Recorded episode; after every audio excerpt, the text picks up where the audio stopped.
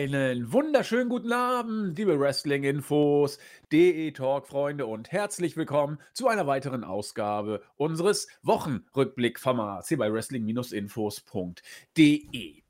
Wir haben eine Show, die wir besprechen wollen, vor uns.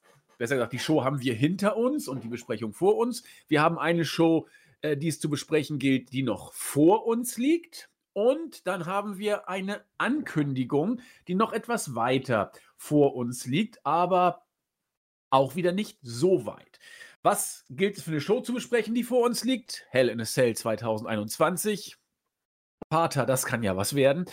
Und ähm, was liegt noch vor uns, noch ein bisschen weiter weg? Auch nicht wirklich weit, es ist kommender Donnerstag, das nächste WI Live Event. Wir haben gesagt, bei der EM wollen wir nicht mit König Fußball konkurrieren und haben uns den Tag genommen, an dem spielfrei ist. Das heißt, es gibt gar keine Ausreden, warum man nicht dabei sein sollte. Wir starten wieder um 19 Uhr mit der Live-Runde. Stand jetzt safe dabei äh, Jens. Der JME hat schon gesagt, er wird wieder dabei sein. Also freut euch drauf. Und ja, stellt euch eure, stellt euch, nee, stellt uns eure Fragen. Jetzt habe ich es richtig hinbekommen. Ich werde natürlich wieder dabei sein und eine weitere Person wird auch dabei sein. Diejenige, mit der ich heute nämlich den Podcast wie so oft mache. Es ist aus Wien der Christian, unser Chris. Wunderschönen guten Tag. Auch in dieser Woche eine, erstmals eine Entschuldigung an eine schlechtere Akustik. Ähm, ich gebe mir Mühe, meine Damen und Herren.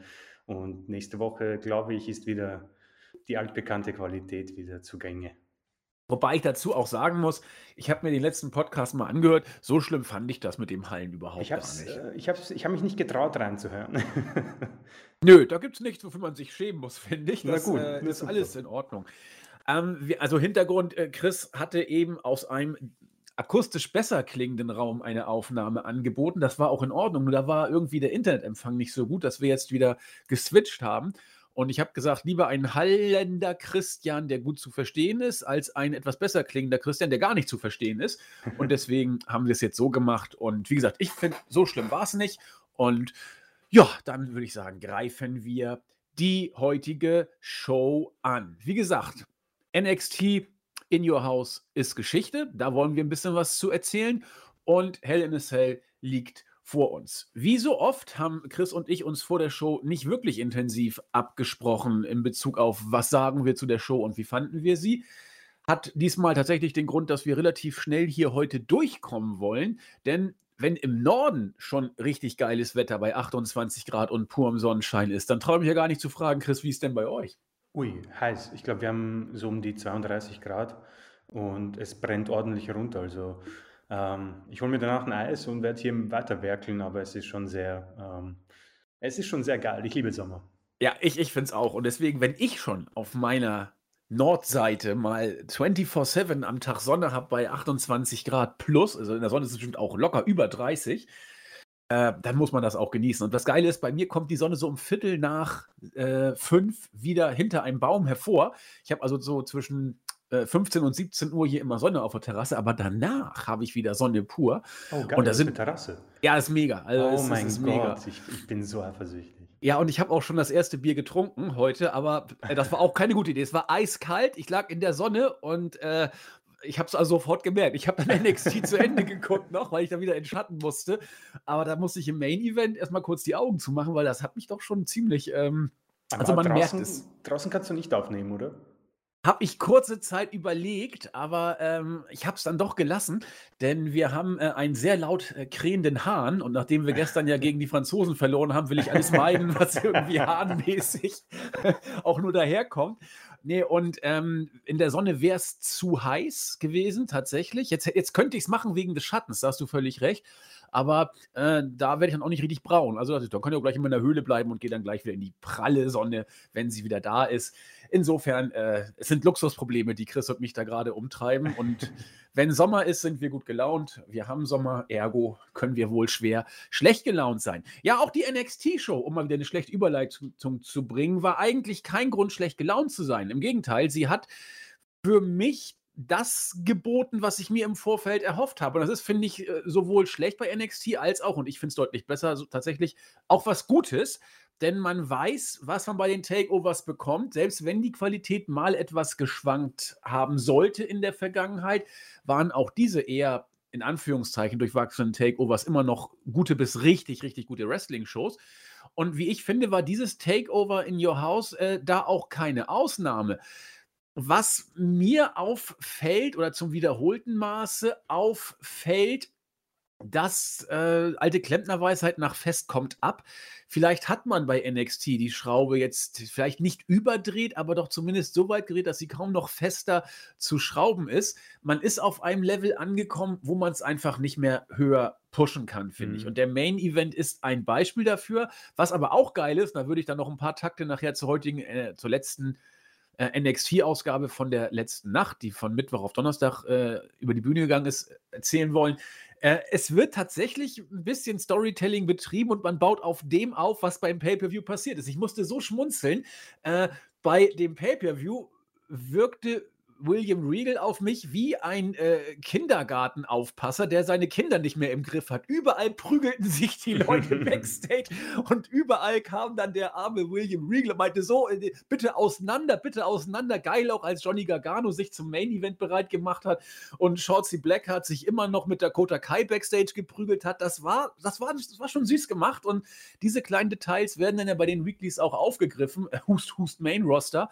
Das ist schon ganz interessant. Aber äh, wenn man das in Ring-Produkt sich anschaut, ähm, der Opener war für mich genau das, was ich erwartet hatte. Und der Main Event auch. Ähm, es war stark, intensiv, großartig geführt. Für mich ein Tick, ja, fast schon over the top. Es ist wirklich äh, ein Spot-Festival und ich weiß nicht, wer das gebracht hat. War es Jens, war es ich? Der Vergleich mit den Videogames, finde ich, passt. Wenn du mal Street Fighter 2 nimmst als Beispiel, da hast du einen Lebensbalken und der ist irgendwann runter und dann bist du, wenn der Lebensbalken unten ist, dann hast du eben einen Kampf verloren. Aber wenn du auch noch ein Fitzel Lebensenergie hast, hüpft dein, äh, deine Figur auf dem Bildschirm so fröhlich rum wie eh und je. Das heißt, es gibt kein Abbauen. Du bist entweder voll da oder voll weg. Und deswegen wirkt es auch bei den NXT-Kämpfen ähnlich. Äh, die Leute schlucken unglaublich viele Moves, ähm, aber sie sind sofort wieder da. Bei Karrion Cross habe ich es, finde ich, ganz deutlich gemerkt. Der nimmt einen Bump auf das Kommentatorenpult, äh, schluckt den, äh, ja, äh, kritisch gesehenen Fingerbrecher-Spot von ähm, unserem Bruiserweight. Und das ist das kommt man richtig geil sehen in einer Einstellung. Er zählt das Ding und von einer Sekunde auf die anderen hört er auf mit dem Sellen und setzt den nächsten Move an. Da siehst du einfach, dass das alles stark äh, auschoreografiert ist, aber dass es eben keine Matchgeschichte im eigentlichen Sinn mehr ist, keine Kampfgeschichte, wo du einen Gegner wirklich niederkämpfst. Das, was ich bei Kyle O'Reillys Matches eigentlich immer ziemlich geil fand, dass man da wirklich so die Illusion des Kampfes bekommt, das ist hier nicht mehr. Wir sind bei hochklassigem Wrestling, unglaubliches Tempo, unglaublich stark äh, choreografiert und in der Matchauslegung auch umgesetzt aber es ist eben sehr Spot-Festival und wirklich, äh, ich will auch nicht sagen, spektakuläres Turnen, das definitiv nicht. Aber man ist doch weg von dieser Geschichte eines Kampfes. Kann man gut finden, kann man schlecht finden. Bei mir ist es mittlerweile so, dass ich das gebührend bewundere, auch gut unterhalten werde, aber nicht mehr intensiv investiere in Charaktere und auch in die Matches. Deswegen, bevor wir in die einzelnen Matches reingehen, frage ich mal Chris, wie hast du es denn gesehen? Äh, ähnlich oder deutlich besser oder deutlich schlechter? Äh, ich hätte, ich würde sagen, ähnlich. Also du hast wunderbar die Schwierigkeiten bei NXT ähm, beschrieben. Ich glaube, dass sie im Moment ein Produkt sind, äh, wo jeder weiß, was man bekommt. Und es ist auch gut. Es ist, wie du gesagt hast, unterhaltsam. Ähm, aber ich glaube, man merkt halt ein bisschen bei diesen Performern, dass man äh, auf seinen Spot wartet. Ja. Ähm, man weiß, was passiert, man weiß, wer angeflogen kommt, wo angeflogen kommt. Und das sieht auch spektakulär aus, also verstehe mich nicht falsch. Das ist ähm, bei, vor allem bei MSK teilweise richtig beeindruckend. Ähm, es ist natürlich die Frage, ob man irgendwann genug davon gesehen hat. Ich meine, äh, vor allem der Main Event. Es ist wirklich interessant, äh, darüber zu sprechen, weil äh, es wirkt für mich immer so, als wären wir zu negativ für bei NXT, weil wir ich weiß nicht, ob wir die Latte bei NXT vielleicht höher werten als bei Main Roster, um ehrlich zu sein, weil ich, wir haben ja heute auch Hell in a Cell Phones und ähm, meistens hat das Main Roster so eine äh, konsequente Show, die so zwei Stunden geht, zweieinhalb Stunden und meistens ist das Wrestling nicht mal wirklich besser als bei NXT, aber mir kommt es vor, als wenn wir nach einer NXT-Show immer ein bisschen negativer rauskommen. Ich bin mir nicht so sicher, aber nichtsdestotrotz, ähm, beim Main Event war ich richtig drinnen, also die haben mich abgeholt. Ähm, vielleicht kann man argumentieren, dass Legado del Phantasma etwas zu schwach dargestellt wurden. Ähm, und dann zog sich der Rest der Show auch einfach auf diesem einen Level, was man erwartet hat. Also ich habe genau alles so erwartet und habe es genauso bekommen, plus, minus vielleicht der Matchqualität oder der Matchdauer. Und dazu gehen wir dann noch genauer ein. Aber du hast die, ja in Anführungszeichen Probleme, es sind nicht wirklich Probleme, aber du hast die Probleme bei NXT beschrieben. Ähm, ob man jetzt vielleicht sogar probiert, das Ganze zu frischer zu machen mit Samoa Joe Darüber kann man sprechen, können wir diskutieren, wissen tun wir es nicht. Ähm, aber äh, vor allem äh, Cole und Gargano sind halt so für mich die Kollegen, die auch schon letzte Woche angesprochen, vielleicht äh, alles einfach bei NXT durchhaben. Ähm, zum Stil, den du angesprochen hast, ich persönlich bin auch eher ein Freund, ähm, ich vergleiche, also ein Beispiel, äh, Timothy Thatcher gegen Tommaso Ciampa vor ein paar Monaten bei einem Takeover. Das waren so 14 Minuten, ähm, richtig stiff, aber auch ähm, so wie ein, wie ein Fight aussehen könnte. Ja. Sie haben gesellt, sie haben den Gegner bearbeitet, wie man es vielleicht in einem Kampf machen würde. Und das fand ich richtig gut. Das, daran erinnere ich mich an das Match bis heute. Und ähm, das hat man vielleicht in dieser Show nicht so bekommen. Und das sind so Stile, die man wohl ähm, bei jedem äh, anders bewertet bekommt. Geschmackssache. Nichtsdestotrotz ist diese Show auch für mich über dem Durchschnitt.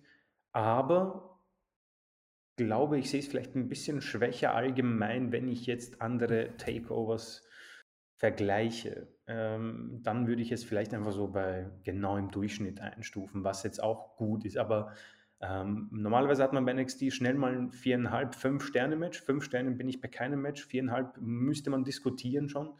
Ähm, und dann sind man schon bei, dann ist, dann ist man bei NXT wahrscheinlich schon ein bisschen enttäuscht. Ich bin mir da nicht so sicher, ob ich vielleicht zu negativ bin. Nee, ich kann, zumindest ich kann dich verstehen. Es geht mir ähnlich. Äh, du hast äh, Tommaso Ciampa gegen Timothy Thatcher angesprochen. Ein Match, das du hier auch in dem gleichen Atemzug nennen könntest. Was ich auch großartig fand, war Tommaso Ciampa gegen Walter. Hm, in der ja, Hinsicht, ja. Ne, das ist äh, genau die gleiche, die gleiche Schiene. Ne? Da haben sich zwei äh, ordentlich äh, aufs Mat gegeben und es war trotzdem mehr als ein Brawl. Es war trotzdem ein großartig erzähltes Match, wo auch äh, technisch schon ein bisschen was hintersteckte. Und das ist, man, man muss drauf stehen und man steht eben nicht drauf. Wer auf dieses, ich nenne es mal Videospiel-Wrestling steht, was derzeit bei NXT von, ähm, ja, auch wirklich die Protagonisten, muss man ja ruhig sagen, äh, insbesondere Johnny Gargano, Adam Cole, Kushida, wie sie alle heißen, die äh, MSK ganz, ganz weit vorne. Ähm, wer auf diese Art von Wrestling steht, äh, der wird hier exquisit bedient. Und Chris und ich wollen das auch nicht schlecht machen. Also wir mögen das auch. Nur äh, es ist A relativ lange bei NXT, B kriegst du es nicht mehr auf ein höheres Level, weil man eben am Limit angekommen ist. Und dann C kommt vielleicht bei einigen, bei Chris und mir ist es manchmal so, der Effekt, dass man sagt, okay, äh, wir können fast eine Schablone drauflegen. Du, du weißt die Signature von Gargano, von Cole, du weißt, wann welcher Move kommt. Da finde ich sogar tatsächlich, ich mache mich jetzt bestimmt irgendwie unbeliebt, äh, finde ich äh, Karrion Cross äh, fast eine wohltuende Abwechslung äh, im Moment, weil er so ein bisschen dieser äh, Undertaker-Typ ist, der eigentlich äh, kaum was zählt und äh, so dieser Andre the Giant äh, unbesiegbar, fast so Kane-mäßig kann man das äh, in Ansätzen mhm. sehen, auch so mhm. Entrance und so weiter. Er bricht das, so ein bisschen durch. Ja, finde ich, find ich tatsächlich auch. Und vor allen Dingen, ich, ich muss gestehen, ich mag ihn irgendwie. Ich finde, wie er mit seiner äh, Scarlett da äh, interagiert. Also das, der, der, hat schon ein gewisses Charisma und ich finde ihn putzig, obwohl ich ihn irgendwie böse finden soll. Das ist so, so Braun Strowman zu Anfang auch, den fand ich auch immer so, so freundlich, obwohl er böse sein sollte. Und irgendwie finde ich Cross auch irgendwie putzig, obwohl er auch böse sein soll. Der wirkt irgendwie immer so knuddelig. Okay, gehen wir in die Matches rein. Wir haben, wie Chris schon gesagt hatte, tatsächlich, äh, oder wie wir schon geunkt hatten oder als einen guten Start uns erhofft hatten, äh, in der Tat das Six-Man-Tag-Team-Match zwischen Bronson Reed und MSK gegen die Legado del Fantasma. Wie Chris schon sagte, vielleicht nicht ganz so stark dargestellt. Sie wirkten teilweise auf mich wie Geeks. Also, ja. das, das fand ich wirklich ein bisschen schade. Ich verstehe, dass man äh, Bronson Reed hier stark aussehen lassen. Hat übrigens großartig geklappt. Bronson Reed wirkte super in diesem Match. Ähm, auch äh, wie er mit MSK interagiert hat, das hat schon super funktioniert. Ähm, die gehen hier auch richtig, richtig gut raus. Ähm, aber äh, also das Match war auch stark. Man kann, für mich waren es nicht ganz vier Sterne, also man kann aber auch über vier Sterne sich unterhalten. Ich würde sagen, so drei, drei Viertel irgendwo in dem Bereich. Von mir aus kratzt es an der vier. Also so, also es war auf jeden Fall stark. Da, soweit gehe ich, auf jeden Fall lehne ich mich aus dem Fenster. Ähm, aber irgendwie sahen die alle doof aus. Auch weiß der Geier, was Santos Escobar da geritten hat, sich den Gürtel zu nehmen, bescheuert in die Kamera zu brüllen, um sich dann umlaufen zu lassen von, von Bronson Reed. Ich weiß, was wollte er damit weglaufen? Also dafür ist er einfach zu langsam gegangen. Wollte er in der Attacke starten? Dafür ist er auch zu langsam gegangen. Also das sah schon alles ziemlich blöd aus, wie er da rumgelaufen ist. Auch wie er sagte, so, auf geht's. Äh, Bronson Reed in den Ring und dann so Tag in, yes, you can, geh du mal, ich bin jetzt zu faul, sagt er dann und lässt sein, äh, seine Tag-Team-Partner da fröhlich abfrühstücken. Ähm, okay, ist jetzt Geschmackssache. Für mich war beim Entrance klar, dass wer hier gewinnen wird. Also ein Titelwechsel stand nie zur Debatte, das war, glaube ich, uns allen klar. Ähm, klar, man kann über die Darstellung, wie gesagt, von Legado del Fantasma streiten, aber es bleibt ein richtig gutes Match. Bronson Reed hast du, finde ich, großartig rausgestellt. Du hast MSK so inszeniert, wie sie eben sind, als totale Spot-Monkeys, die äh, aber auch äh, charismatisch daherkommen und sehr, sehr gut mit Bronson Reed harmoniert haben. Ich habe an dem Opener nicht viel auszusetzen. Es war kein überragendes Tag-Team-Match, wie wir, ich will jetzt nicht die alten FTA-Zeiten äh, zurücksehen oder ähm, äh, Kyle O'Reilly und Bobby Fish und so weiter und so fort. Alles nicht. Ne? Das ist ein anderer Schnack und auch gut. Aber es war ein richtig, richtig guter Opener und äh, hätte die Show für mich nicht besser ja, off-kicken können, in Anführungszeichen. Mhm.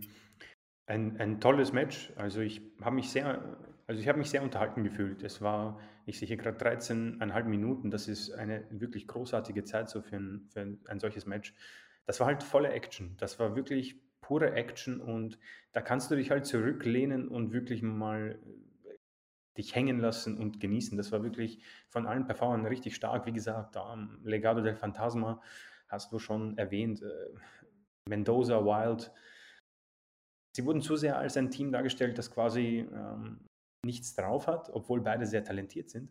Und die Aktion von Santos Escobar, da musste ich auch so da, da war ich dann auch ein bisschen äh, ja, zurückgeworfen, habe mir gedacht, oh, was genau war der Plan? Äh, bin mir jetzt nicht sicher, wie das mit der Disqualifikation oder der Stipulation da ist. Also ich glaube schon, dass es ein DQ gegeben hätte, deswegen, keine Ahnung. Ähm, ansonsten äh, richtig äh, schnell gewirkt. Die MSK, äh, Carter und Lee sind halt schon richtig stark, was das angeht. Also ich hätte irgendwo mir vielleicht gewünscht, dass sie die Zeit miterlebt hätten mit ähm, FTR, Undisputed Era, ähm, AOP, ähm, Gargano und Champa. Das hätte weiter. auch geil gematcht, weil das Boah, alles ja. so unterschiedliche Tech-Teams gewesen sind, wo du richtig neue Chemie aus jedem Match rausgekriegt hättest. Gebe ich dir vollkommen recht. Genau, das wäre das wär wirklich fantastisch gewesen.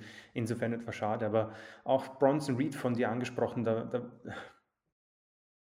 da das ist halt so eine Diskussion, die wir entweder führen oder wir sagen, okay, ähm, das wird einfach enden wie bei Keith Lee. Was ich bei NXT sehr gut finde, wenn man jemanden gut findet bei NXT, äh, dann wird das im meisten Fall, also wird das ähm, zu 90 Prozent auch wirklich sehr stark umgesetzt. Siehe Karrion Cross, der Mann ist durch das Roster gefaked einfach. Ähm, und Reed wird auch super. Ich finde zum Beispiel, man hat alles sehr gut gematcht. Die Entrance, äh, seine Signature, seine Mimik, seine Gestik, seine Musik, sein Auftreten, sein Splash am Ende. Äh, das passt alles wirklich sehr gut. Der Mann ist für mich jemand, den ich jetzt natürlich auch ernst nehmen kann. Jetzt ist natürlich die Frage, wollen wir, wollen wir wieder diese Tür auftreten vom Main Roster oder lassen wir uns heute einfach dadurch berieseln und sagen, das hat alles gepasst und es ist ein netter Opener, ja? Das ist die Geschichte, die vielleicht ein bisschen ähm, zu, zu besprechen wert wäre. Oder wir warten einfach nur ab. Der Mann ist sehr, sehr stark. Er hat äh, absolutes Talent. Wie gesagt, hatte Lee auch. Ähm, das Match an sich hat mir sehr gut gefallen. Ähm, ich werde so fair sein und sagen, dass, dass, dass der Main Event für mich Match of the Night ist, auch wenn ich noch sehr hadere, aber es war schon ein bisschen besser. Das, das ist hier für mich das zweitbeste Match. Ähm, und da setze ich einen Strich drunter, was ich vielleicht äh, noch ähm, von dir wissen wollen würde. Wie findest du die Kommentatoren bei NXT? Ähm, alles dabei. Ja, ähm, also Beth, Beth, Phoenix ist der letzte Dreck. Ja, das ja, muss man leider, ja. also muss ich aus meiner Sicht so sagen. Pardon, ne? Also das ist äh, so ähm, Cole-mäßig, was die da für Phrasen reindrischt und äh, also wirklich Textschablone runtergelabert mit, mit äh, schlecht geschauspielerten äh, leidenschaftlichen Emotionen. Ähm, Barrett finde ich gut. Also der, der macht das, äh, ich glaube auch, dass er ein Stück weit da frei ist, obwohl WWE-Sprech durchscheint. Und nun lass mich mal lügen. Wer war denn der Main-Dings? War das tatsächlich unser. Ähm, Vic Joseph. Okay, den finde ich gar nicht schlecht. Ja, ja, das ist, ein, das ist halt so ein 0815 WWE-Guy einfach. Ja, aber der, der, der, der nervt nicht, finde Ja, ich. ja, ja. Also äh, Beth Phoenix nervt, äh, Michael Cole nervt. Äh, die nerven mittlerweile alle. Und ähm, da muss ich sagen, außer Beth Phoenix nerven die anderen beiden, wie gesagt, mich zumindest nicht. Ich kann verstehen, dass Barrett manche vielleicht irgendwie ein bisschen, das ist Geschmackssache, aber ich finde, äh, der hat noch ein Stück weit Authentizität sich bewahrt. Also, doch, Da also ich gucke. Genau, da gehe ich halt mit dir mit. Ich, ich- weil es ist, mir, es ist mir bei dieser Show irgendwie aufgefallen. Da, ich, ich weiß nicht, ob sie da nicht gut in Form war oder, aber mich hat es auch ge, ge, genervt. Es war wirklich schwer. Ich habe teilweise sogar wirklich ohne Ton ge, geschaut. Also es tut mir fast leid, weil, keine Ahnung, es ist jetzt nicht ein Angriff gegenüber bei Phoenix, aber es, es passt nicht. Es, es, es fühlt sich nicht richtig an. Nee, gehe ich, geh ich mit. Also ich habe vorhin gefragt, wer der äh, Main Commentator war, weil ich zuerst dachte, es wäre vielleicht tatsächlich Todd Pettengill gewesen, der ja dann immer so in den äh, Zwischensegmenten da Ah, ja, ja, rumgetüdelt ja. ist. Der war gut, finde ich. Der, der ist immer gut. Also Ja. Todd Pettengill ist für mich immer einer, der dieses WWE-Sprech A nicht so radikal übernimmt und wenn er es übernimmt, ist herrlich zwischen den Zeilen durch den Kakao zieht, finde ich. Das ist, er hat auch so ein bisschen in der Art des Kommentierens, das immer so, ist mir letztens wieder so bewusst deutlich geworden, das letztens, also heute, so ein bisschen Better Call Saul mäßig. Also er verarscht die ganze Sache selbst so ein bisschen, dieses Verschmitzte hat er, auch wenn er dann doch langsam in die Jahre kommt. Ich will jetzt gucken, wie alt ist er? Der muss auch schon 50 sein. Oh, 55. Ähm, aber der, der ist schon gut und du hast recht. Vic Joseph ist, äh, ich, ich dachte zuerst, er wäre es vielleicht sogar gewesen, weil die so ein bisschen ähnlich von der Art und Weise ihren Kommentatoren-Style rüberbringen, wobei Vic Joseph, gehe ich recht, äh, gehe ich mit dir mit, ein bisschen mehr im WWE-Sprech drin ist. Aber äh, nimm Beth Phoenix raus. Äh, oder, nee, doch, nimm sie bitte raus, weil das, das, das ist nicht gut. Aber Todd Pettengill so nebenbei, wie er auch so ein bisschen äh, mit den Leuten so umgeht, das ist, das ist schon nicht, nicht schlecht. Und Barrett und Joseph kannst du laufen lassen, finde ich. Ich würde gerne auf, ähm, von wegen, wollen wir es ansprechen, wollen wir es nicht ansprechen. Ich Mhm. würde es tatsächlich Ja, bitte, gerne. kurz nur machen. Bronson Reed ähm, und seine Möglichkeiten im Main Roster. Für mich, genau wie für dich, sehe ich sie nicht. Und zwar aus einem einzigen Grund. 1,83 Meter. Das reicht nicht, um ihn im Main Roster als irgendeine große Bedrohung darzustellen. Dafür ist er schlicht zu klein. Äh, da musst du mindestens 1,90 haben, um mit, mit dieser Art bei Vince was reißen zu können. Keith Lee hat einen halbherzigen Push bekommen, der mittendrin abgebrochen wurde, wenn es überhaupt ein richtiger war. Äh, ähnlich in die Richtung, äh, guck dir Otis an, der auch äh, groß, kräftig und auch äh, kräftig in Anführungszeichen, also der Masse mitbringt und eine, eine ähnliche Körper, ähm, wie sage ich es jetzt am besten, ein, ein, eine ähnliche körperliche Voraussetzung mitbringt wie die beiden eben genannten. Aber, äh, und, und Otis ist auch technisch kein totaler Loser. Also der, der bringt ja schon ein bisschen was mit für sein äh, auch äh, körperliche Agilität bringt er ja auch mit. Also alles Aspekte, die Bronson Reed mitbringt und die Keith Lee auch mitbringt, die kann man alle vom Grundsatz her in eine ähnliche Liga packen, wobei äh, was die technischen Fertigkeiten und wrestlerisches Können angeht, Keith Lee von allen dreien wohl der Stärke ist. Dann kommt Bronson Reed und Otis ist wohl da am, am Ende auch als Schlusslicht für mich einzuordnen. Aber äh, nur mal aus Spaß. Äh, wie heißt denn Otis mit Nachnamen? Äh, ähm. ah, Otis Wrestler, ich habe ihn schon gefunden. Äh, wie groß ist Otis denn? Otis ist noch kleiner, 1,78 und Keith Lee ich glaube, 1,88 war der. Ja, ich glaube, der war noch der größte. Genau, ja. 1,88. So, das heißt, da fehlen 5 Zentimeter bei, ähm, bei unserem guten Bronson Reed auf Keith Lee. Und, und was mit Keith Lee geworden ist, haben wir gesehen.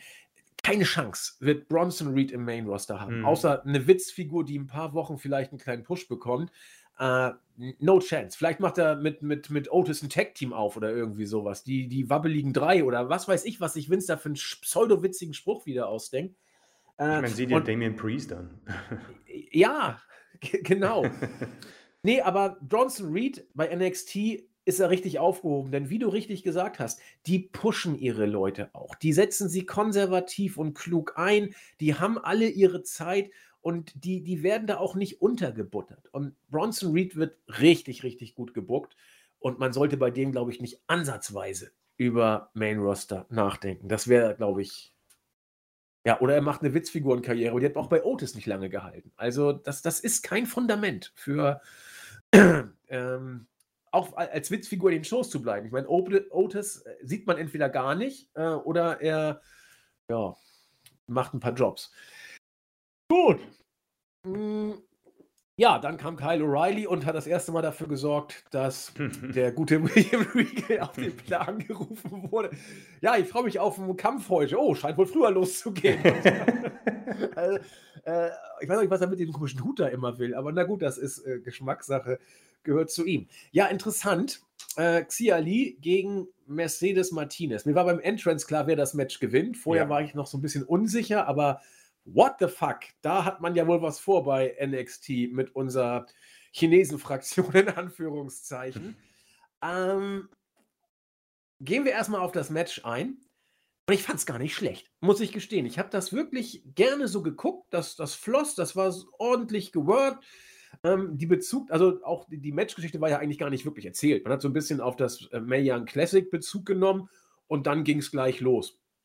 Äh, äh, gutes Match. Ich war zuerst überrascht, weil äh, Xia Li ja eigentlich nur als Fußvolk von äh, Mei Ying dargestellt wird, die da eigentlich immer nur so wie, ja, wie, kann man das, wie ein Gemisch aus dem Geist von The Ring, das Mädel da aus, ja, aus, ja, ja, aus dem Gully oder aus dem, aus dem Brunnen, nicht aus dem Gully, aus dem Brunnen, Entschuldigung. äh, und äh, so ein bisschen äh, Oberbösewicht von Final Fantasy oder Voldemort, so ein Gemisch aus diesen merkwürdigen Gestalten. So wirkte sie auf mich, aber sehr viel The Ring war dabei.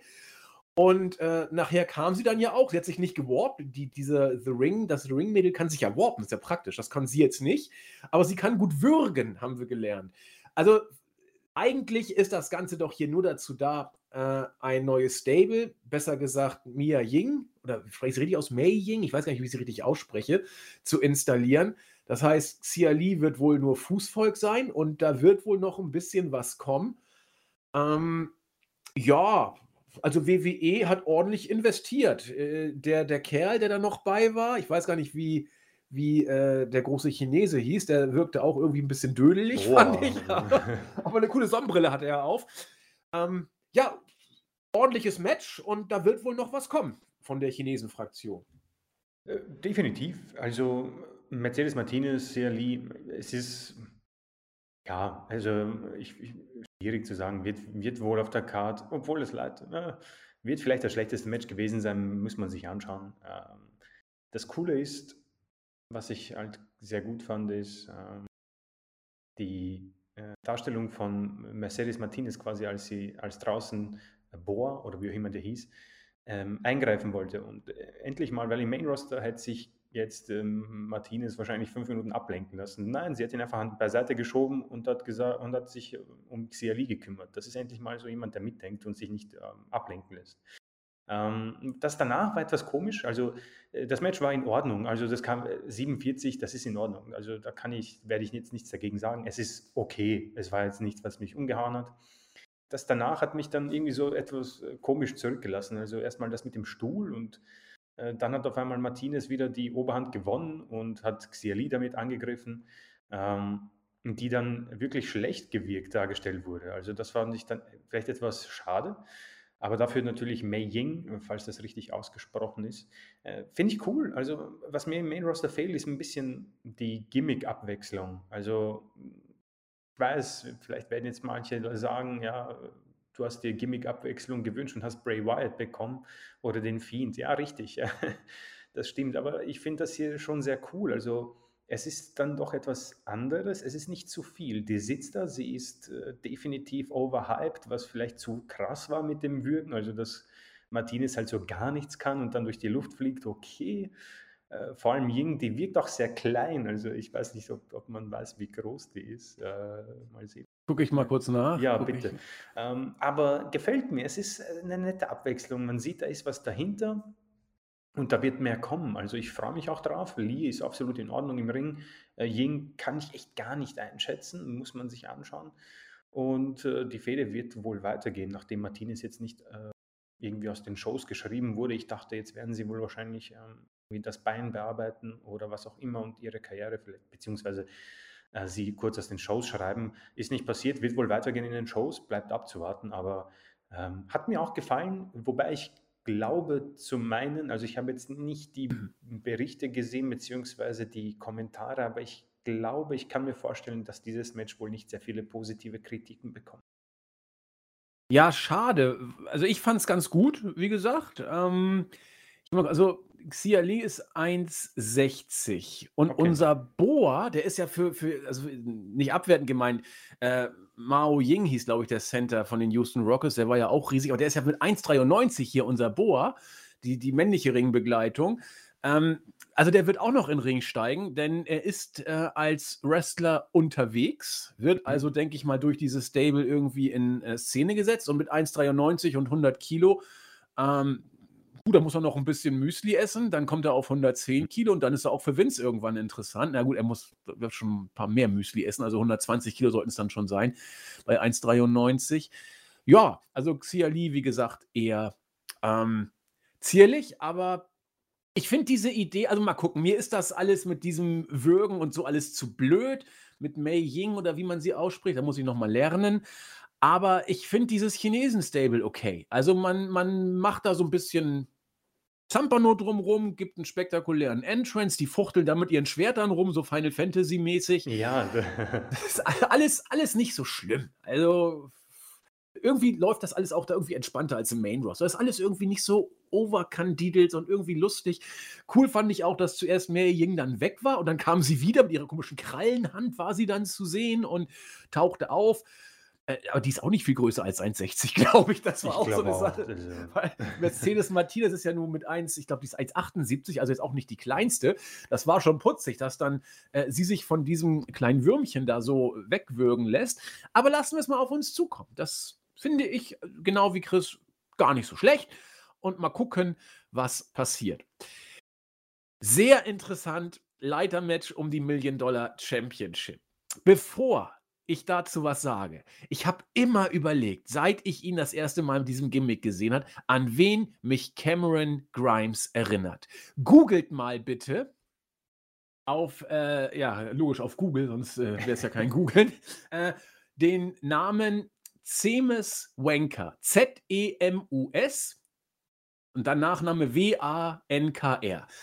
Ältere Experten wissen, dass Wanker der Familienname von Peggy Bundy ist.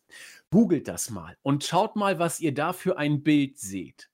Mach mal, Chris. Google ja, mal. Ich bin, ich bin dabei. Demus Wanker. Seamus Wanker.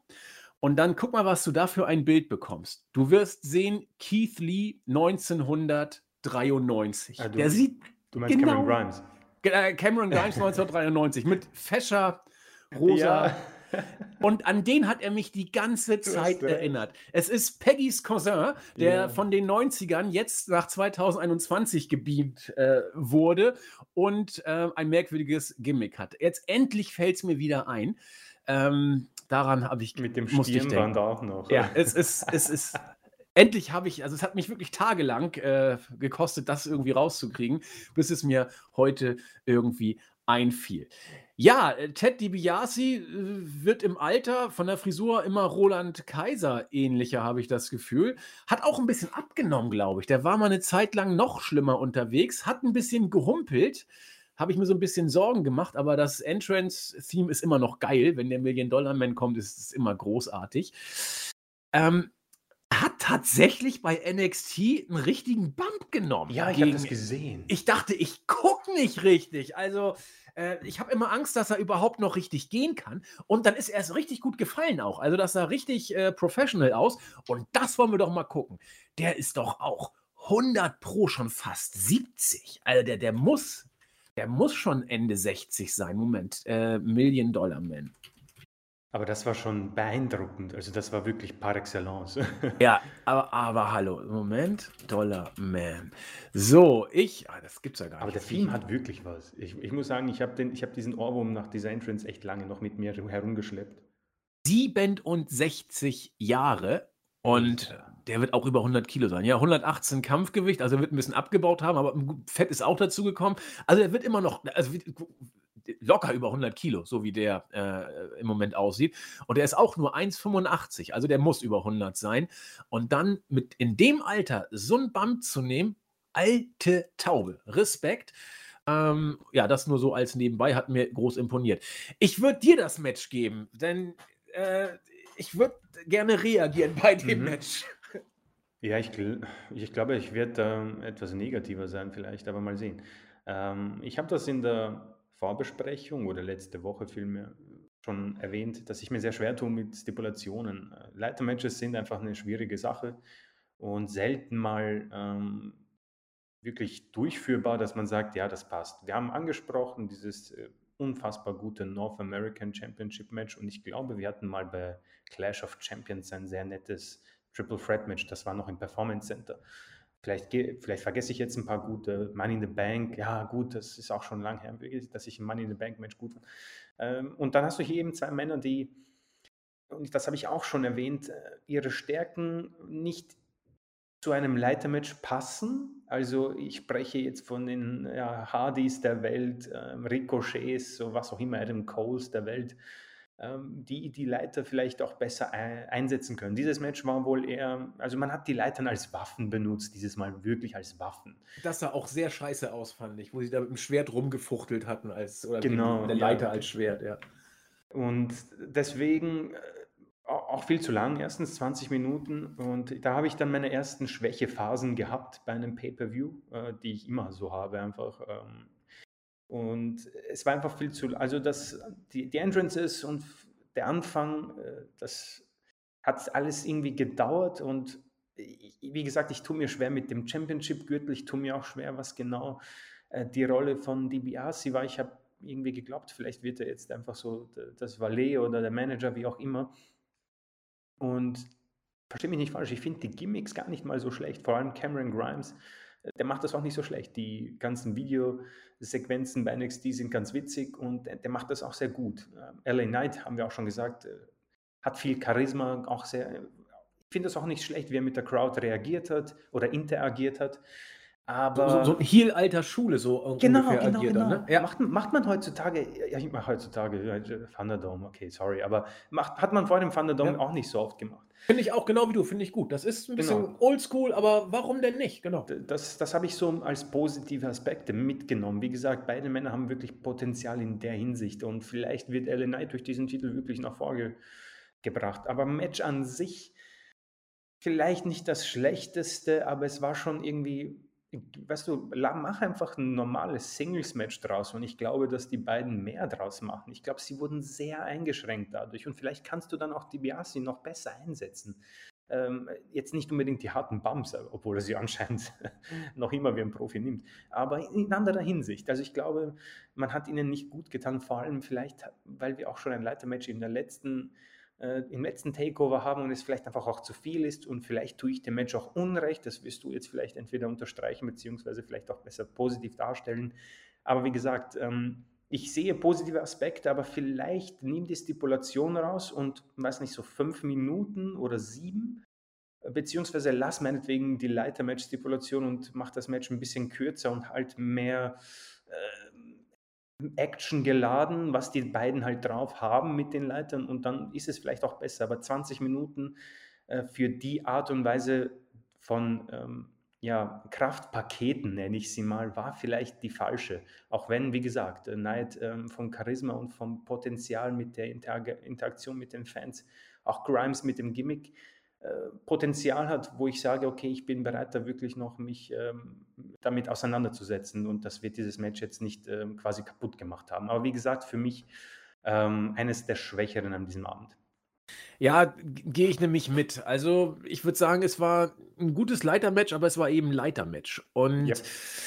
äh, da da sind's wer auf Leitermatches steht, der wird bei diesem Match viel Gutes gefunden haben. Also, was an erster Stelle steht, beide haben unglaublich hart gearbeitet. Das ist das hat man also, die haben auch krasse Spots genommen. Also, gerade äh, LA Knight hat mich hier überrascht, wie viele krasse Leiterspots er gerade in der ersten Phase des Matches genommen. Ich glaube, die ersten drei Leiterspots, wo er auf eine Leiter gegangen ist oder äh, auf die Leiter, die auf dem Ring irgendwie aufgestellt war, das waren alles seine Dinger. Da dachte ich schon, hu, also da hätte ich eigentlich jetzt äh, Cameron Grimes, der ist eigentlich eher dafür bekannt, solche Spots zu nehmen.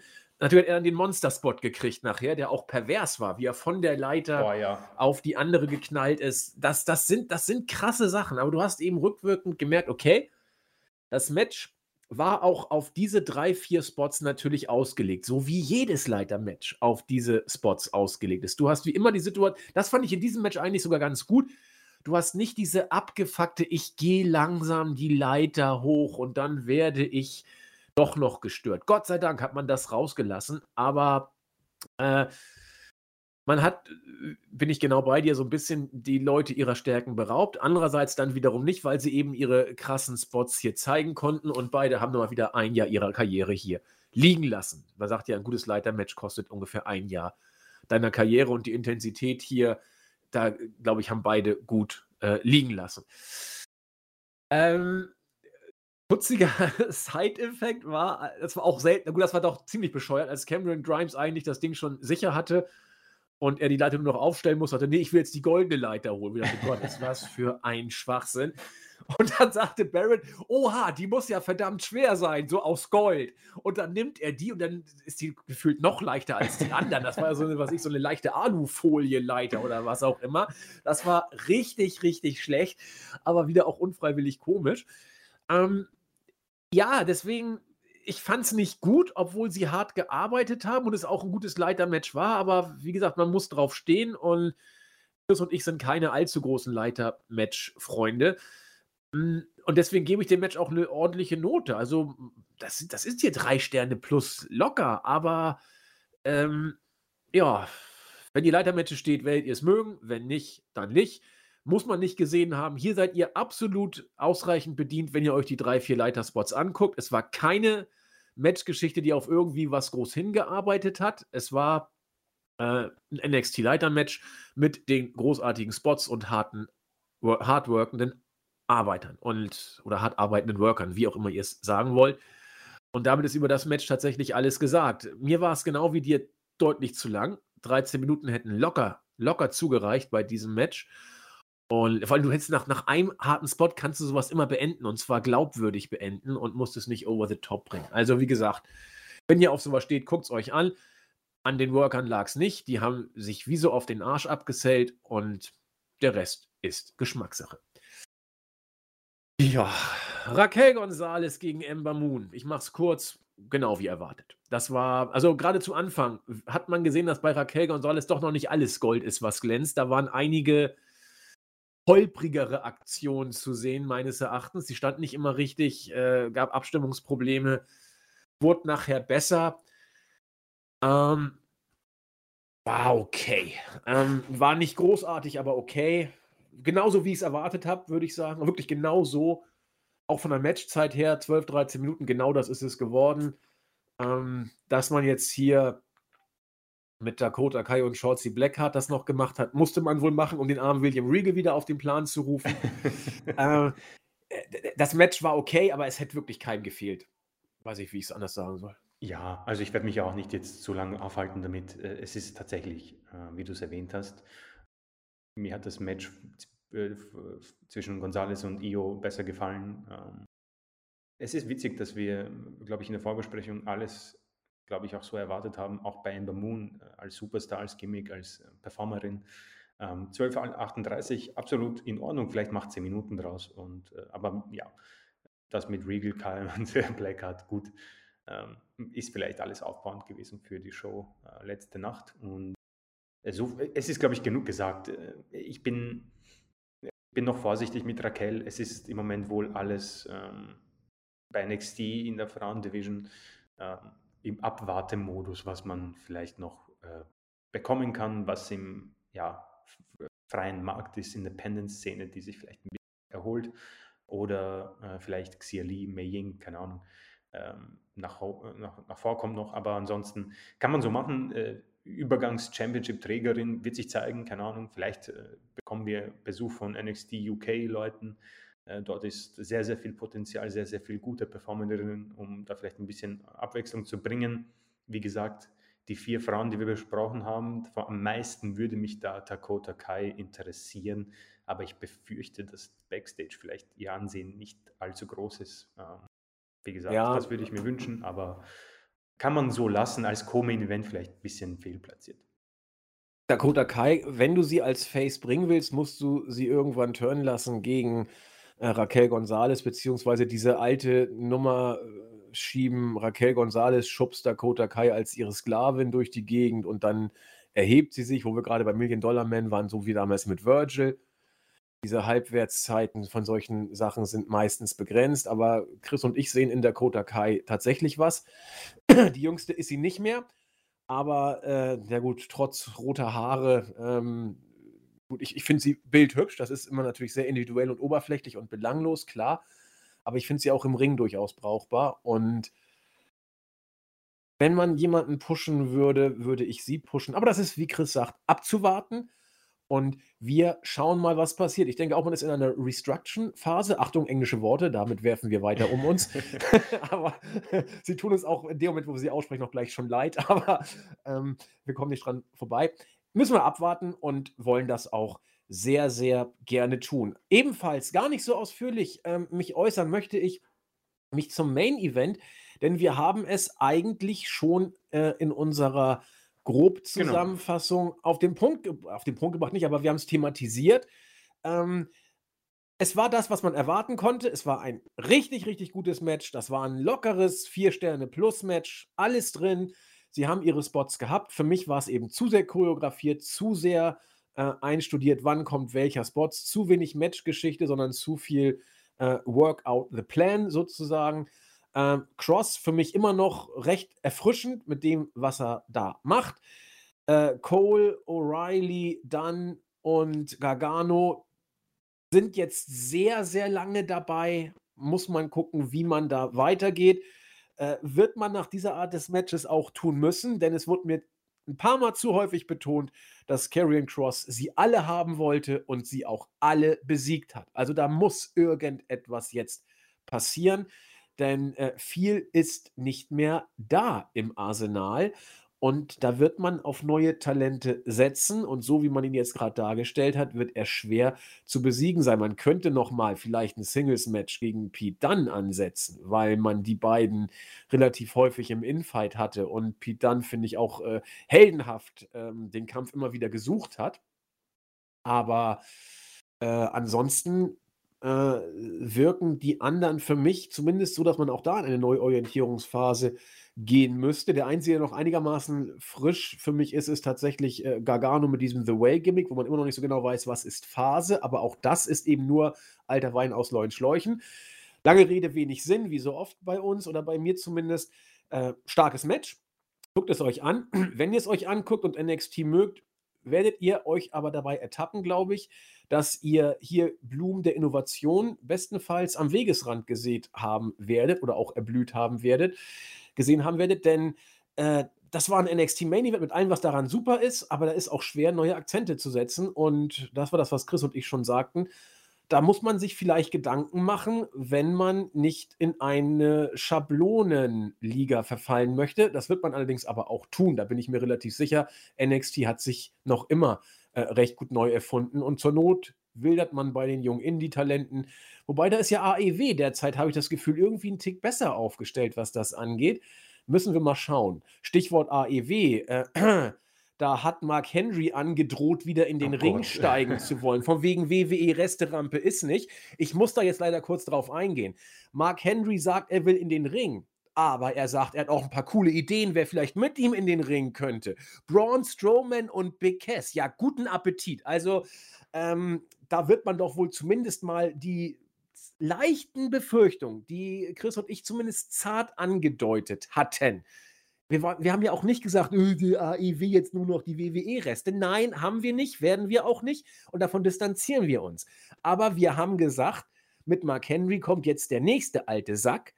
Und ähm, ja, aber er wird ja nicht in den Ring. Haha, Pustekuchen. Er will doch in den Ring.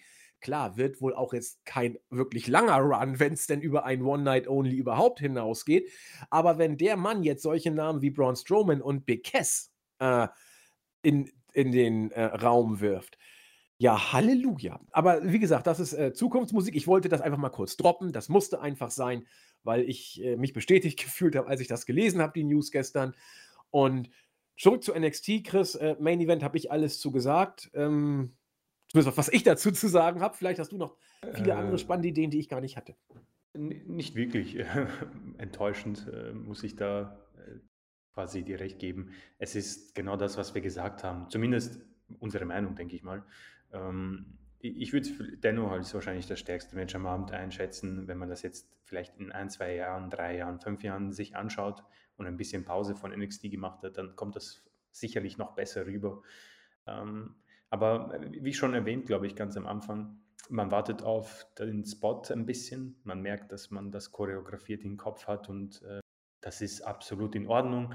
Aber es wird definitiv Zeit für etwas. Mir, mir kommt es vor, es braucht NXT so was ganz, ganz Großes, was, was wirklich Großes. Und ich habe ein bisschen sogar darüber nachgedacht. Ich finde cool, wenn man sagt, okay, ähm, Cross sagt, er ist der Beste und dann kommt Walter und sagt, naja, Kollege, ich habe die längste Regentschaft seit, keine Ahnung, 50 Jahren ähm, wie wäre es, Unification Match oder was auch immer, ähm, NXT UK gegen NXT Champion oder sowas, Walter gegen Cross, das würde ich ganz nett finden. Wäre so ein bisschen ein Beben, ein Wachrütteln vielleicht für uns alle oder auch für NXT. Ähm, zum Match selber hast du alles äh, gut zusammengefasst. Ich glaube, man verzeiht mir, wenn ich jetzt nicht nochmal alles einfach ähm, nachplappere, beziehungsweise vielleicht in anderen Worten ähm, wiedergebe. Das passt absolut.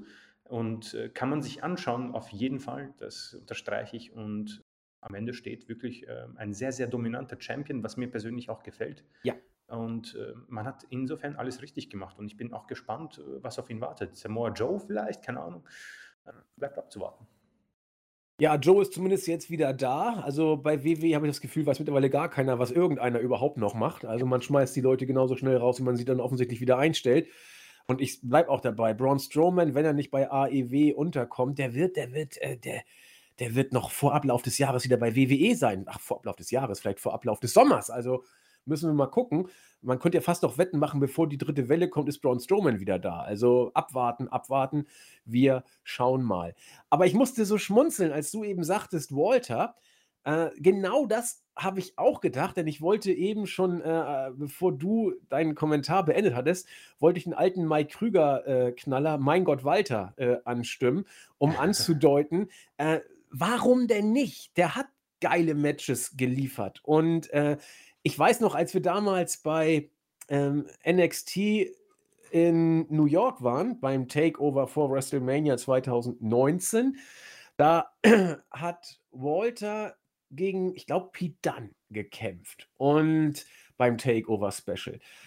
ich hatte da schon nur Augen für Brian Alvarez, weil ich ihn nach der Show abgreifen wollte. Aber äh, ich weiß, dass ich das Match äh, auch gesehen habe. Und äh, ich saß mit Ben in der Nähe. Ben und Jens waren bei mir um die Ecke. Und ich weiß, dass äh, Ben das Match überhaupt nicht gut fand.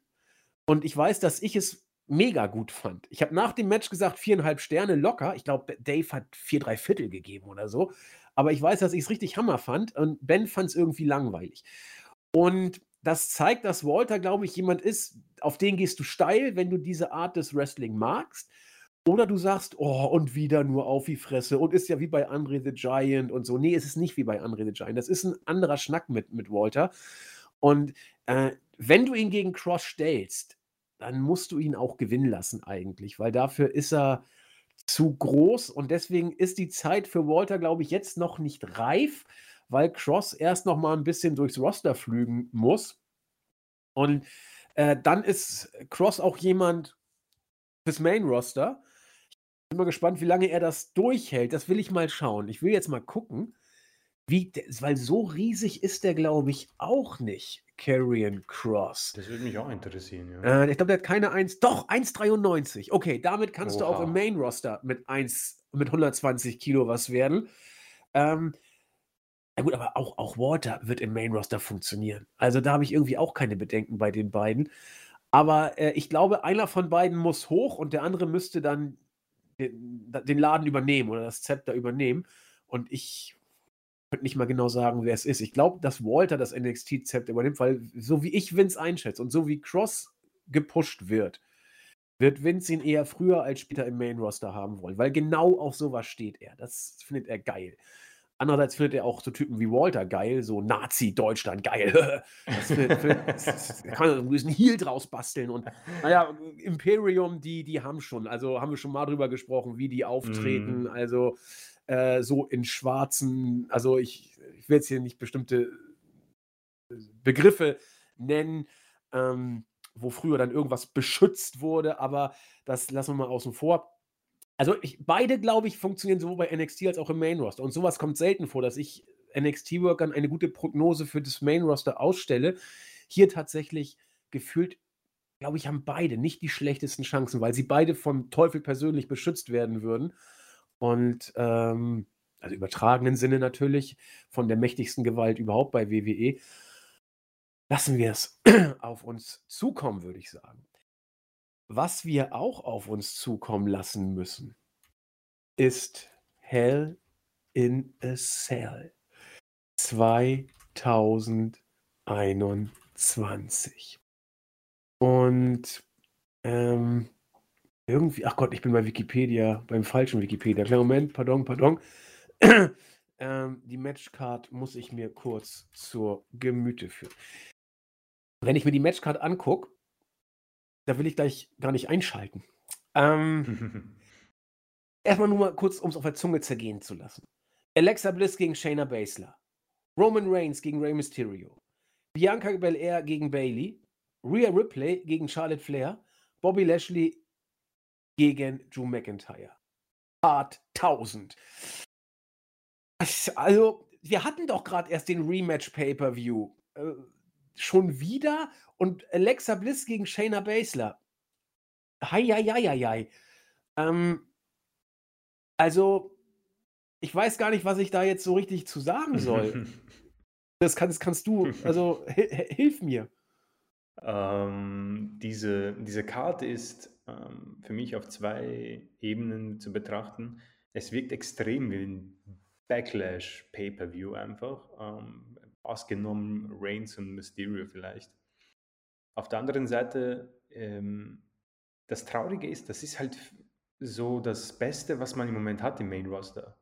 Und das ist so eine Bombe für mich, die ich, die mir erst jetzt so bewusst wurde. Also vom, Standing vom Booking her. Ja, ich nehme da jetzt so unsere Favoriten raus. Äh, Kevin Owens, Daniel Bryan, äh, ein Edge vielleicht auch. Ähm, und so weiter und so fort. Aber das ist halt das, wo Vince sagt ja, wo man beim Booking sagt ja und wo man sagt, okay, die kommen aufs Poster. Und ich weiß nicht, wie es dir geht oder euch. Äh, das ist halt schon etwas, Ach, ich weiß nicht, langweilig ist vielleicht unfair oder keine Ahnung. Es, es wirkt echt nicht ähm, begeisternd. Also ich be bekomme keine Begeisterung bei, bei Reigns Mysterio, boah, ich weiß nicht, ehrlich. Äh, ich meine, ich freue mich auf Bailey. Ähm, ja, es ist schwierig. Äh, Reigns ist halt, ich freue mich auf Reigns, weil er gut im Moment, wirklich stark im Moment, er ist in seiner besten Phase, aber der Rest ist wirklich so, da suche ich Worte und ich, ich kann es nicht beschreiben, es wirkt äh, echt langweilig, es wirkt so, als hätte man, äh, man hat ja die Pay-Per-Views, glaube ich, getauscht und man, es wirkt wirklich so, als wäre man wirklich überrascht gewesen, dass auf einmal am Kalender steht Hell in a Cell und dann hat man irgendwie gesagt, oh, ähm, es sind ja maximal, es sind ja mindestens zwei Hell in a Cell Matches, was machen wir? Naja, McIntyre kann man nochmal bringen und äh, der Rest ist halt einfach dahingeschweißt und wird um die Hell in a Cell Matches hingebaut. Also sehr lustlos, lieblos und manche Sachen, auf die wir jetzt näher eingehen, machen nochmal für mich klarer, dass die Matchcards immer sehr, sehr schwierig für mich sind und die Hoffnung dass, darauf, dass die Show dann besser wird, ist auch hier äh, ja fast so groß wie noch nie, um ehrlich zu sein. Ja, genau so geht es mir nämlich auch. Also ich habe sonst immer gesagt, und vielleicht schafft es WWE ja wieder, Pay-per-Views können sie seit der Corona-Zeit irgendwie. Die haben die Zeichen der Zeit erkannt, zweieinhalb bis drei Stunden, fließt meistens gut vor sich hin, wenig nöhlende Hype-Videos. Also das, das fließt mittlerweile fast schon so wie NXT vom Konzept her. Aber das macht es dann ja auch nicht besser, wenn es immer die gleichen Paarungen sind letzten Endes. Also zum Beispiel Bobby Lashley gegen Joe McIntyre müssen wir überhaupt nicht sagen, weil wir dieses Match so oft gesehen haben. Und äh, jetzt ein Last Chance Hell in a Cell Match draus zu machen, ja, äh, das wird ein Stipulation, Stipulation Match. Ich weiß gar nicht, nee, in der Zelle waren die beiden nicht. Äh, Orton war, glaube ich, mit, äh, McIntyre, mit Drew in der Zelle beim letzten Mal. Hat sogar verloren ähm, damals, McIntyre. Ja, genau. Aber äh, das juckt mich hier überhaupt nicht. Nee, dieses nee, das wird zart. Das wird, also tut mir leid, das wird wirklich zart. Das wird so, da trittst du auf einen Kaugummi und das ist so ein halb frischer, der dann noch mit dir hinterhergezogen wird und sich nicht in der Mitte reißt. Genau. Oder wo bei den schönen Vergleichen sind, du trittst in einen Haufen Hundescheiße und kriegst das auch ein paar Tage nicht weg. Also das, das ist, Nein, also ähm, das, vor allen Dingen, es wird ja auch nicht unter 20 Minuten gehen. Also, ja, das wird, das wird, ich befürchte fast, das wird so eine halbe Stunde Geschichte. Ja, da, geh mal von aus. Das, davon gehe ich nämlich tatsächlich auch aus. So, Rhea Ripley gegen Charlotte Flair. Hammer-Match bei der letzten Mania, muss man so sagen. Die haben gute Chemie. Wird ein gutes Match. Sieger für mich offen. Eigentlich muss Ripley verteidigen. Andererseits, äh, ihre Regentschaft ist jetzt nicht das Allergelbste vom Ei. Und Lotte ist als Champion immer ein Faktor. Muss man einfach sehen. Ja, vor allem im Hinblick auf zurückkehrende Fans und SummerSlam wird sich vielleicht Vince denken, naja, ich brauche einen würdigen, in Anführungszeichen, Champion und wirft vielleicht Flair hinterher. Also. Ja, also das, da ist äh, zwar alles möglich, aber wenig, was zumindest uns kickt. Äh, Match könnte allerdings natürlich gut werden. Das haben sie ja, bewiesen, ja, ja. Ne? mehrfach, dass sie es richtig gut drauf haben. Und äh, ich glaube sogar, Lotte ist äh, von den Workerinnen die, wo Ripley äh, her Number hat sozusagen. Also da klickt es, glaube ich, ganz gut. Und äh, zum Beispiel bei Asuka hat es nicht immer geklickt mit Rhea Ripley. Und deswegen steht zumindest ein gutes Match ins Haus. Ob es so großartig wird, wie Chris und ich es bei der letzten Mania fanden, bleibt abzuwarten. Aber äh, kann man gucken. Das Gute ist, es ist nicht in der Zelle, es ist gar nichts, es ist ein normales Singles-Match und das ist das, was die beiden am besten können. Bianca Belair, Belair gegen Bailey brauche ich nicht, muss ich ganz deutlich sagen. Äh, Bailey ist, war, okay, ich mache einen Vergleich zu NXT. Bailey war großartig im Main Roster, solange wie das, was sie gemacht hat, äh, Relevanz hatte, in Anführungszeichen. Golden Role Models, dann äh, Championess. Äh, sie ist leider äh, auf dem Weg zum äh, Midcard Geek. Das deutet sich schon seit längerem an. Ich bin immer noch schwer verliebt. Ich finde auch ihr Gimmick immer noch klasse.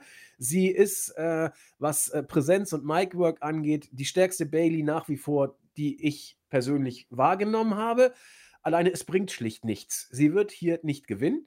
Bianca Belair wird verteidigen und das Einzige, was hier, so blöd es klingt, eigentlich muss Bailey das Ding hier gewinnen. Bailey müsste eigentlich wieder den Gürtel kriegen, um mit ihrem äh, Hipster-Psycho-Bitch Tussi-Gelaber äh, die Shows ein Stück weit wieder zu prägen und nicht nur als eine dusselige Tussi daherzukommen. Das wird aber nicht passieren, weil Bianca Belair. Ähm, aber guck mal, Chris, kannst du so viel mit ihr vorhaben, wenn du jetzt schon wieder Bailey gegen sie stellst? Das wirkt doch alles irgendwie. Das, das, das ist doch nicht, als ob man da den großen Plan für sie hätte, oder? Es gibt bessere Regentschaften, definitiv. Ähm, Bianca Belair, es wirkt wirklich sehr ernüchternd nach einem doch sehr emotionalen und auch sehr guten Match bei WrestleMania.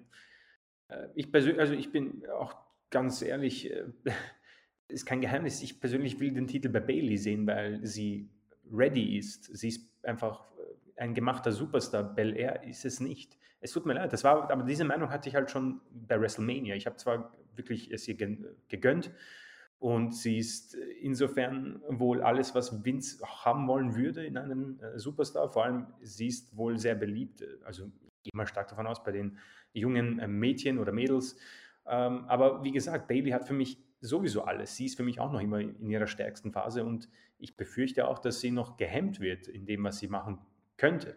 Ähm, ihre Show finde ich klasse. Es ist halt so einfach nur äh, aufs Dämlichste äh, sich selbst verarschen und äh, wie gesagt, am liebsten hätte ich einfach einen Eingriff von Sascha Banks irgendwie und wir bekommen die Fehde Banks gegen Bailey.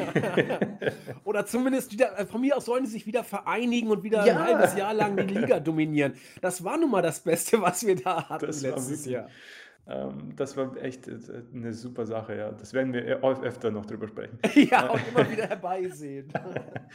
ähm, und aber auch wie, ich muss dir da einfach auch recht geben, das ist halt so, dieses Match äh, versprüht halt Übergangsfehde äh, wie nichts anderes. Und ich, ich, glaube, dass man beim SummerSlam dann doch mit Bel Air als Champion geht. Und wer weiß, vielleicht äh, mit einem äh, Sasha Banks ähm, Rückmatch. Ich glaube, sie hat ihr Rückmatch nie bekommen. Ähm, je nachdem, was für Vince als groß genug wirkt. Ich kann mir halt auch niemand anderes, was ist da noch bei SmackDown vor allem? Das ist halt das Schwache im Moment an der Division. Ich wüsste, gut, Natalia, Nia, äh, Nia Jax wollte ich sagen, äh, wie heißt sie, Tamina. Mir fällt Gott, jetzt, nee. mir fällt wirklich nichts ein. Ich meine, Liv Morgan so, bekommt jetzt sowas wie ein Push, aber sind wir uns ehrlich, Liv Morgan. also, äh, ich weiß nicht. Ich, entweder man streckt es auch mit Bailey oder es kommt Sasha Banks oder vielleicht ein Triple Threat Match, keine Ahnung. Also, ähm, äh, einen großen Hype habe ich nicht, aber wie gesagt, ich freue mich halt immer auf Bailey, weil sie im Moment einfach auch das Beste aus dieser Situation macht. Ja. Ich finde auch irgendwie ihre Frisur so hübsch. Also jetzt sind wir auf dem Level angekommen. Also, nein, Bailey ist, Bailey ist super. Und äh, ich, ich, das kann man ja auch nachhören. Ich fand sie bei NXT immer langweilig. Ich fand sie im Main Roster langweilig. Und seit sie diese hipster-tussige, vielleicht sogar Koks schnipfende Bitch ist, finde ich, sie, ich sie großartig. Aber das stimmt, du hast, du hast auch damals schon, wo der Hype richtig groß war bei Bailey, also wo wirklich die, die, die Stadien explodiert sind, da hast du auch gesagt, ja, also ich mache mich vielleicht unbeliebt, aber ich finde das nicht so Bombe. Nee, das, daran nee. erinnere ich mich, ja. Und ich war, glaube ich, so ziemlich mit der Erste, der sie nach ihrem Turn gut fand. Zuerst fand ich den Turn auch scheiße, muss ich gestehen, weil er irgendwie langweilig wirkte.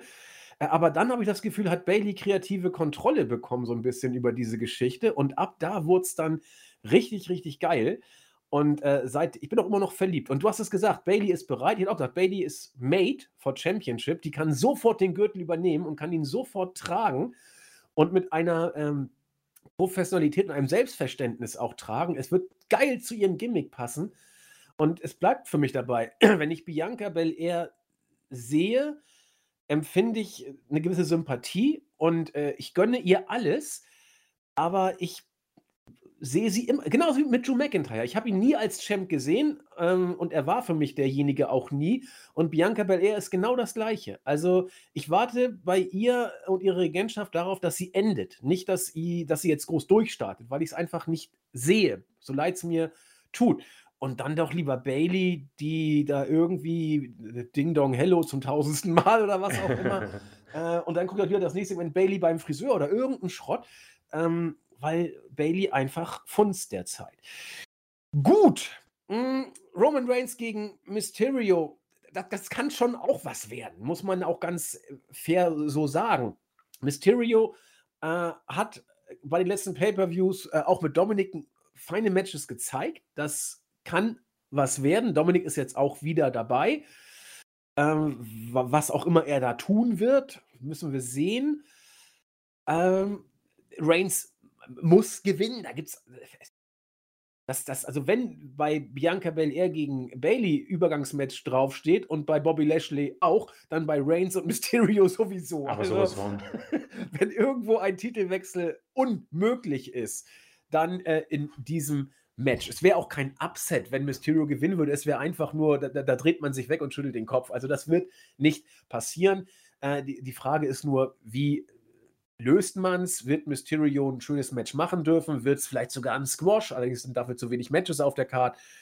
Äh, ja, also es lässt mich jetzt nicht völlig kalt, muss ich gestehen. Mm, ähm, mm. Alleine, alleine um es zu sehen, will ich sehen. Ich weiß nicht, ob du mich verstehst. Auf jeden Fall, ich, ich kann das auf jeden Fall nachvollziehen, äh, weil ich habe es vorhin angesprochen, ich, ich, ich kann im Moment Roman Reigns wirklich viel abgewinnen. Äh, ich weiß nicht, ich, ich, äh, es ist einer der ganz, ganz, ganz wenigen, der mir wirklich noch Lust macht, irgendwie einzuschalten. Ich weiß nicht, ob das vielleicht zu viel, ähm, zu viel des Guten ist für Reigns, aber er macht es großartig. Irgendwie. Ja. Ich finde das super. Äh, Paul Heyman auch, ich, wir haben das, glaube ich, damals ganz, ganz früh in, in der Zeit noch ähm, vor zwei Jahren der SummerSlam oder war das, wann ist Reigns zurückgekommen? Nee, nee, das ist noch nicht so lange her. Reigns ist, nee, äh, ich glaube Ende September. September. Warte mal, das interessiert mich jetzt auch. Ja, Gucke ich kurz nach. Weil da ist er ja zurückgekommen und hatte, hatte irgendwie äh, diese neuen Zähne und alles. Und, äh, da war ja noch der Fiend-Champion, glaube ich. Ja, Oder warte. bin ich total bescheuert jetzt? Nein, Reigns ist doch zurückgekommen als, äh, doch, das passt schon, als ähm, Ray, äh, als äh, Ray, als Jay Uso äh, ein Titelmatch hatte und äh, irgendwie hat er dann den Fiend? Ich muss, ich muss gucken. Ich, das interessiert genau, mich genau. jetzt einfach. Äh, du, du schaust das und ich werde dabei Zeit überbrücken. Ähm, Doch, ja, stimmt. Reigns returned at SummerSlam on August 23rd, attacking the new Universal Champion uh, Bray Wyatt and Braun, genau, Braun Strowman Braun war da Strowman. auch da. After their Main Event Match, genau, so war das. Ich weiß jetzt nur nicht, doch, da war, da war auch noch kein Jay Uso dabei oder nein, war nein, er nein, schon nicht mehr dabei, genau. Ja. Genau, also genau, Strowman geht, aber da, das interessiert mich jetzt. Das will ich jetzt wissen. Ich weiß nämlich ehrlich gesagt nicht, äh, das war doch kein normales Singles-Match. Nee, oder? also da, danach gab es ja dieses, äh, war das doch. so ein. Es war, ein, es war ein Singles-Match. Es war ein False Count Anywhere-Match für die Universal Championship, wow. wo wir uns alle gefragt haben, warum setzt man so ein Scheiß-Match als Main-Event an? Und dann wussten wir es, weil ähm, tatsächlich ähm, Reigns zurückgekommen ist. Und ich will jetzt mal kurz gucken. Danach kam nämlich Payback. Und, da gab es ein Triple Threat Match und da kam ja Roman Reigns so spät heraus.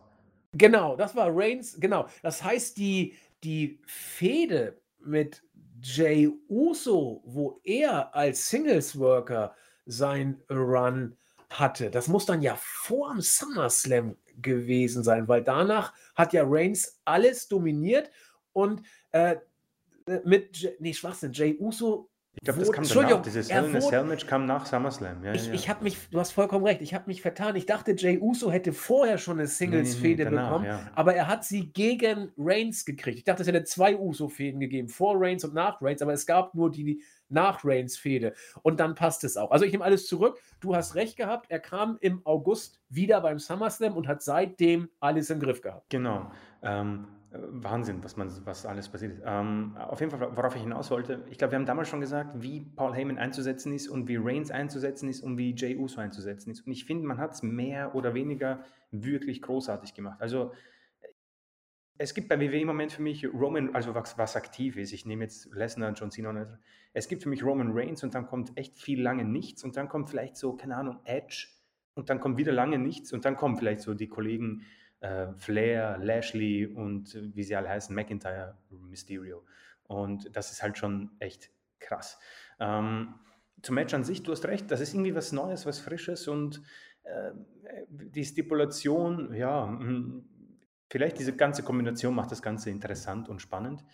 Ähm, aber ich glaube, wir werden hier tatsächlich sowas ähnliches sehen wie letztes Jahr mit Jay Uso. Also es wird hin und her geben. Mysterio wird ein paar Near Falls haben und dann wird es eben diese äh, irgendeinen vernichtenden Move geben, wo dann der biggest little guy, wie man ihn nennt, nicht mehr zurückkommt und dann ist Dominik draußen, schaut sich das Ganze an und Reigns schaut in sein Gesicht und lächelt und keine Ahnung, verprügelt Mysterio und was auch immer, nimmt ihn in den äh, Submission Move, lässt nicht los, bis dann irgendwann der Referee abbricht und der Käfig nach oben getragen wird. Ähm, und dann gibt es vielleicht irgendwie ein kurzes Match zwischen Dominic und Reigns, damit man quasi dann noch das zu Ende macht. Und irgendwann gibt es dann beim SummerSlam John Cena. Aber an sich ähm, kann ich dem schon auch etwas abgewinnen. Machen wir es nur nicht zu lang. Ähm, befürchte, wie gesagt, Lashley und McIntyre kriegen die volle halbe Stunde. Ähm, am liebsten hätte ich es, wenn beide 15 Minuten gehen. Ja. Und äh, dann wäre ich, glaube ich, sehr, sehr glücklich. Aber das hier könnte entweder so eine ganz schnelle Geschichte werden. Ich erinnere mich mal an Punk gegen Undertaker im, im Hell in a Cell. Das ging auch überraschend kurz. Äh, hätte ich nichts dagegen. Aber ich glaube, so ungefähr wird es laufen. Einfach um Reigns irgendwie als diesen Bösewicht, der vor Söhnen und Vätern nicht Halt macht. Ach, ich sehe gerade, du hast ja recht, das wird ja auch in die Zelle gehen. Genau, ja. Ja. Schade, das, das nimmt dem Match dann doch ein bisschen was, aber das haben wir auch gedacht, als Owens und Reigns in, in die Zelle gegangen sind oder in Steel Cage gegangen sind. Äh, schauen wir mal. Also, ich glaube, ein Singles-Match zwischen beiden wäre besser, aber ein Hell in a Cell-Match äh, muss nicht schlecht werden, sagen wir es mal so. Und kurz zu dein, dein, deiner Aussage, ganz oben steht Reigns, dann kommt äh, erstmal gar nichts. Wo wir gerade über NXT gesprochen haben. Bei NXT wird Bronson Reed stark gebuckt. Bei NXT wird Karrion Cross stark gebuckt. Es werden mhm. viele stark. Auch jetzt Gargano, ähm, Cole, die alle nicht die erste Geige spielen, werden auch nicht runtergebuttert. Die sind immer noch relevant, ähm, aber du erkennst, wer gerade gepusht wird und bei wem man wirklich die Klaviatur auch dann bis zum Ende durchspielt. Bei WWE Main Roster wird Reigns konsequent gebuckt und der Rest so, wie es gerade äh, passt und wie Vince es fünf Sekunden vor Showbeginn noch kurzfristig ändert. Das ist wirklich, also wir haben es auch, ist auch jetzt keine große Meisterleistung, das so zu erkennen, aber wo wir gerade die NXT-Show besprochen haben und jetzt über das Main-Roster wieder reden, da wird es immer wieder doch deutlich, dass äh, das ein anderer Booking-Schnack ist. Und zu Alexa Bliss und Shayna Baszler weiß ich gar nicht, was ich überhaupt sagen soll. Was, ich weiß gar nicht, was das, was das, was, was willst du denn mit so einer Paarung? Die arme Shayna, da haben wir sie immer so schön gelobt, dass sie heldenhaft wirklich jeden Booking-Mist mitmacht, auch mit Nia Jax und Reginald. Und jetzt kriegt sie noch das Sahnehäubchen oben rauf. Also die, äh, die geht auch echt durch den Stahlbad im Moment, oder? Ja, die muss wirklich durch jeden absoluten Booking-Mist, der irgendwie verzapft wird. Also, ich ich ich möchte halt niemandem noch zu nahe treten, der sagt: „Na ja, Alexa Bliss und diese ganze Fehde, äh, beziehungsweise ihre Rolle macht sie super und ich kann dem was abgewinnen.“ Aber, boah, es tut mir leid, das ist für mich wirklich das tut mir weh. Ich ich ich ich ärgere mich nur. Es es ist nur, äh, richtig schwierig, das mit anzusehen. Ähm, wie gesagt, Shayna ist die stille Heldin, die quasi da durchgeht. Ich meine je nachdem, wie das Gehalt ist, wird sie es wohl äh, ertragen. Ähm, ich hoffe so sehr, dass wir mit der Rückkehr der Fans, so, sofern es alles ähm, sicher ist, auch das Ende dieser ähm, szenastischen und was auch immer Sachen haben. Ich, ich kann das nicht sehen. Das war Super Stadium Stampede. Das zweite hat mir schon weniger gefallen, um ehrlich zu sein. Ähm, auch jetzt kurz, also auch Sting und Darby Allin mit dem cineastischen Match, in Ordnung alles, aber äh, wie gesagt, WWE konnte es nur selten, eigentlich gar nie. AEW kann es, aber ich habe echt genug, vor allem bei diesen Fiend-Geschichten und Alexa Bliss mit den Blitzen, mit den Lichtern und dann ist auf einmal niemand mehr in der Halle. Shayna sieht die Puppe im Spiegel, dann sieht sie sie nicht. Ja, das wirklich, das ist eine Beleidigung, dieses, dieses Match und ich habe schon zu viel gesagt. So, fertig. also, äh, ich finde das aber gut, dass du was gesagt hast dazu, denn genau wie du mit dir ringen musstest, äh, hätte ich das nicht gemacht. Ich hätte das mit gar keinem Wort gewürdigt und deswegen bin ich umso äh, glücklicher und dankbarer, dass du mit deiner äh, charmanten Art hier noch äh, ein paar Worte dem Ganzen abringen konntest. Ja, damit sind wir auch fertig und haben die Shows entsprechend besprochen, beziehungsweise das, was vor uns liegt, auch angesprochen und sind gespannt. Also, ähm, ich bin mal neugierig, wie ich mit der Show klarkomme. Ich hoffe, sie wird keine drei Stunden gehen, denn äh, NXT konnte ich während der Europameisterschaft irgendwie noch unterbringen. Aber wenn WWE da jetzt irgendwie eine drei, drei, drei, dreieinhalb Stunden oder so dauert, da wird mir schon ganz übel. Äh, insbesondere, weil wir nächste Woche ja sowieso den Fokus nicht auf den Pay-Per-View legen wollen, sondern auf das Live-Format. Selbstverständlich werden wir ähm, auf den Pay-Per-View eingehen beim Live-Format. Das äh, werden wir immer so ein bisschen reinbringen. Wir haben ja Jens auch dabei, der wird die Show selbstverständlich nicht gucken. Er hat ja den WWE-Bann ausgesprochen. Aber er wird natürlich sich äußern über bestimmte Ergebnisse und ihr kennt Jens, wenn er dann erstmal ins Rollen kommt. Man muss ihm nur ein Stichwort geben. Und wenn man dann irgendwie ihn so ein bisschen triggert, dann fließt das sowieso von selbst. Das, da machen wir uns keine, keine äh, falschen ähm, Bedenken. Das wird schon funktionieren. Also insofern, der Fokus nächste Woche liegt ein Stück weit auf der Besprechung von Hell in Cell, aber ansonsten liegt er wieder auf euch, auf den Usern, sprich Fragen, Wünsche, Anträge sammeln und am kommenden Donnerstag um 19 Uhr einfach mal bringen. Und ja, seid dabei und macht das Format zu etwas Besonderem. Wir waren sehr glücklich und dankbar über die Resonanz von euch und würden uns riesig freuen, wenn ihr weiter uns gewogen bleibt. Empfehlt uns dann weiter und sei es auch nur für die Live-Sendung. Das ist eigentlich das, wo, sag ich mal, bei uns das Salz in der Suppe auch ist. Wir bedanken uns natürlich extrem bei allen, die die Podcasts, sei es AEW, Elite Hour oder das Impact Asylum oder Shuyaku, Japan rauf und runter oder eben auch unseren Wochenrückblick, der meistens sich um WWE dreht. Ähm, wir sind saumäßig glücklich, dass ihr uns da immer äh, folgt und unsere Podcasts anhört. Und wenn sie euch gefallen, wie gesagt, äh, empfehlt uns weiter. Wichtig sind uns, wie gesagt, am allerwichtigsten sind uns die Live-Podcasts. Und wenn ihr da dabei seid, das ist irgendwie immer am coolsten. Es wird wieder auch ein Quiz geben. Das hat unser Julian bereits ausgearbeitet. Er ist schon ganz heiß. Und äh, ja, mal gucken, ob ich wieder so erbärmlich. Das war so schlimm, was ich letztes Mal abgeliefert habe. Ich habe ja, hab ja, alles falsch gemacht, was man falsch machen konnte.